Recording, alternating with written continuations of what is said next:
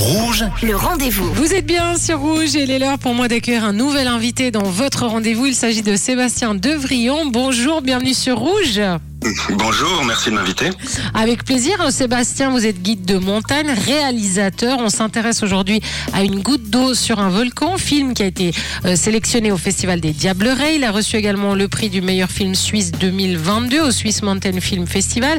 Et là, il débarque dans les salles de, de Suisse romande. Alors, avant de donner les dates, hein, parce qu'il faut absolument aller le voir, le pitch, c'est deux amis qui se lancent le défi euh, de partir seuls à la recherche des lacs les plus hauts du monde. Une expédition de plongée en très haute altitude.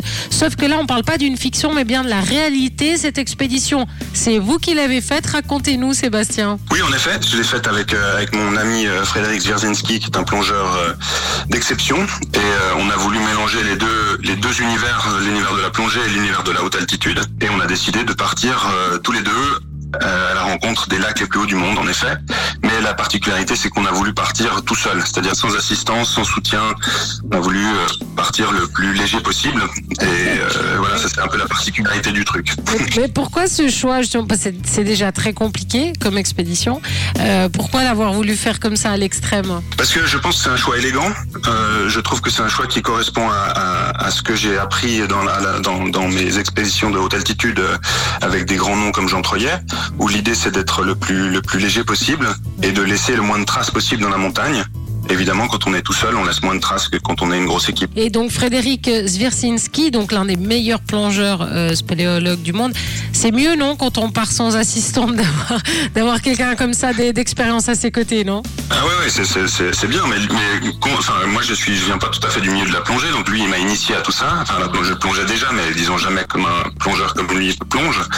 Puis là, c'était justement la rencontre pour lui avec la, la très haute altitude, et donc euh, il y avait aussi tout cet aspect de préparation, d'acclimatation euh, à tout tout l'environnement euh, montagne et désertique, parce qu'il faut dire qu'on était dans un, un- un désert, ce qui est paradoxal pour aller trouver les lacs les plus hauts du monde, d'aller dans un désert, mais euh, c'était très désertique, très minéral. Là-haut, il faut imaginer qu'il n'y a aucune vie, il n'y a rien là-haut. C'est très, c'est très hostile comme, comme, euh, comme environnement. Mais, mais ça, c'était quelque chose de nouveau pour lui. Et puis lui, ben, c'est le moment où on va sous l'eau, c'est là que lui prend le lead. Qu'est-ce qui est plus éprouvant? Notre expédition, elle a, elle a ceci de, de particulier, c'est que elle dure trois semaines pour, pour se rendre là-haut, pour s'acclimater, porter tout le matériel, parce qu'on avait évidemment tout le matériel à porter à deux.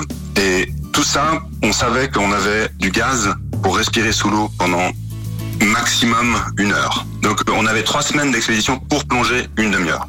C'est ça, c'est ça qu'on prenait. Il y a quelque chose d'assez, d'assez étrange dans cette, dans cette idée-là.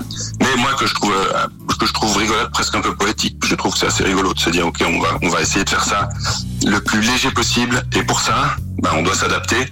Et pour s'adapter, eh ben, on va voir, va, falloir qu'on soit léger. Et puis, si on est léger, il faut quand même qu'on plonge, mais on va d'autant plus apprécier les moments sous l'eau parce que on sait que on a juste ce moment-là et on a, on a travaillé pour pouvoir vivre ce moment de 30 minutes pendant des mois et des mois. C'est génial et, et on a un million de questions à vous poser, ce qui est normal parce que c'est complètement fou. Et d'ailleurs, c'est pour ça que vous allez être présent hein, lorsque vous allez présenter le film. hein. on va on va le dire quand. Mais moi, j'avais encore une question. Euh, on se sent Oui, oui. co- on se sent comment quand on rentre? On, on veut repartir? Oui, on veut repartir. Notre but était de plonger à 6400 mètres d'altitude. On a été euh, stoppé par le manque d'eau parce que là-bas, les, glaciers, on a vu les glaciers fondre euh, presque à vue d'œil. Et donc, le, lac qu'on voulait plonger à 6400 mètres, on a constaté qu'il n'existait pas. On a dû se rabattre sur d'autres lacs un peu plus bas, mais on a envie d'y retourner parce qu'on a envie d'aller, d'aller quand même, à un moment donné, si on a un peu de chance, plonger dans ce lac à 6400 mètres. Et vous y arriverez, j'en suis certaine. Et on sera là pour en parler parce que c'est passionnant. Il faudrait plus que 5 minutes pour en parler avec vous.